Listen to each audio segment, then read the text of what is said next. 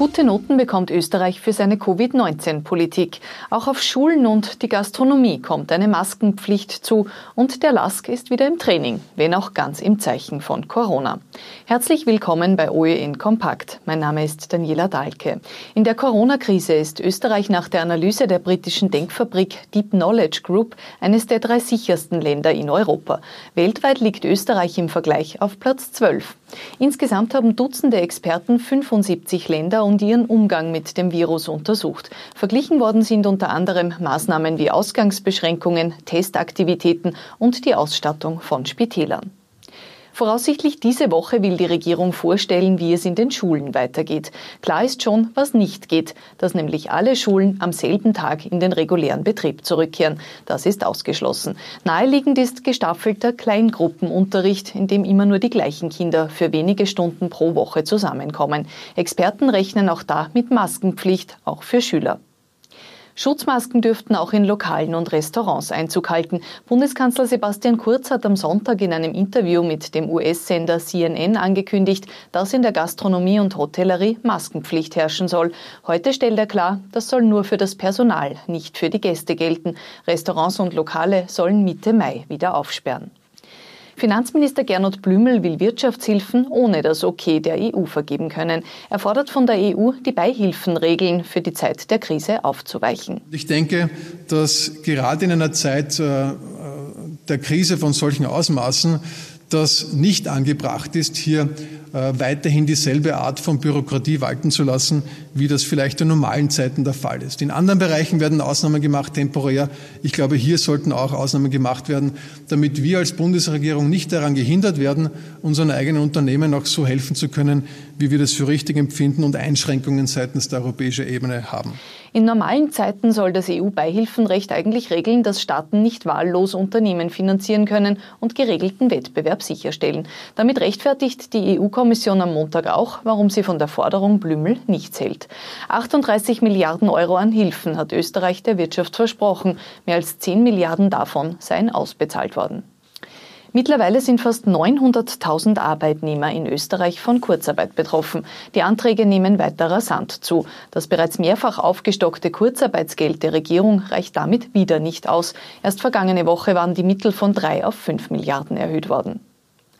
Nach fünf Wochen Pause war es für den LASK heute ein Trainingsbeginn der anderen Art. Verpflichtende Masken, vorgegebene Standpositionen und Besprechungen draußen im Stadion. Die Vorbereitungen auf die Wiederaufnahme der Bundesliga stehen ganz im Zeichen von Corona. Trainer Valerien Ismail. Wir werden jeden Tag getestet, also alles sehr professionell auf höchstem Niveau äh, gemacht. Und von daher, das gibt uns ein eine sehr, sehr gutes Gefühl, ja, dass auch wenn etwas passiert, dass man schnell, schnell reagieren kann. Trainiert wird, wie von der Regierung erlaubt, nur in Kleingruppen mit bis zu sechs Spielern. Kapitän Gernot Trauner. Wir freuen uns einfach, dass wir zurück sind, dass wir mit dem Ball was machen können, dass, äh, dass wir nicht mehr alleine zu Hause arbeiten müssen. Und ähm, ja, es war eine sehr lange Zeit für uns. Ähm, so lange Pause haben wir normalerweise nie, aber ich denke, jeder hat das Programm äh, gut absolviert und wir stehen gut da. Und jetzt geht es natürlich äh, so schnell wie möglich wieder ins Fußballtraining zu kommen und wir hoffen natürlich, dass wir dann zeitnah auch mit einem äh, gesamten Mannschaftstraining starten können. Etwa zwei Wochen Vorbereitungszeit bleiben. Die Liga möchte Mitte Mai mit Geisterspielen fortsetzen. Bin gespannt. Also ich, ich zähle ja da zu den Skeptikern, dass man in 14 Tagen eine Mannschaft äh, so hinkriegt, dass die auf einmal in den Wettkampf einsteigen. Sagt Vizepräsident Jürgen Werner. Bei den Tests im Vorfeld hat sich übrigens herausgestellt, dass Co-Trainer Andreas Wieland infiziert war, ohne es zu wissen. Sein erster Test war noch positiv. Auf den Tag genau zwei Monate nachdem Italien den ersten Corona-Fall lokalisiert hat, wird jetzt erstmals über einen Neustart diskutiert. Ab dem 4. Mai soll die strikte Ausgangssperre gelockert werden. Die Regierung überlegt vorerst nur Mittel- und Süditalien zu öffnen, wo es weniger Todesopfer und auch Neuerkrankungen gibt.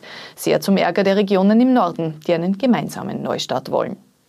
Was war abseits von Corona heute sonst noch Thema? Bei diversen Spritztouren mit Freunden hat ein 15-Jähriger am Wochenende in Regau im Bezirk Vöcklerbruck einiges an Schaden angerichtet und zwei mitfahrende Burschen verletzt. Führerschein hat er mit 15 Jahren noch keinen. Das Auto war nicht zugelassen. Die Kennzeichen hat er erst von der Oma und nach dem ersten Unfall dann von einem anderen Wagen gestohlen. Erst als er das Auto gegen einen Baum gefahren hat, war das gefährliche Abenteuer vorbei. Der Bursch wird angezeigt. Autobauer VW einigt sich im Abgasskandal mit 200.000 Dieselfahrern auf einen Vergleich. Volkswagen teilt am Montag mit, 630 Millionen Euro auszuzahlen. Pro Kläger werden maximal 6.200 Euro Schadenersatz ausgezahlt. Erst zum fünften Mal in der Lottogeschichte spielen die Lotterien am Mittwoch bei Lotto 6 aus 45 einen Sechsfach-Jackpot aus.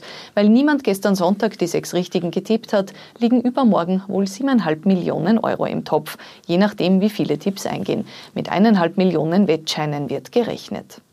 Und sollte noch jemand Inspiration für die angelaufene Beet- und Balkonsaison brauchen, Österreichs Gärtner haben heute das Gemüse des Jahres gekürt, die Birnenmelone. Sie sollte aber erst nach den Eisheiligen Mitte Mai gepflanzt werden.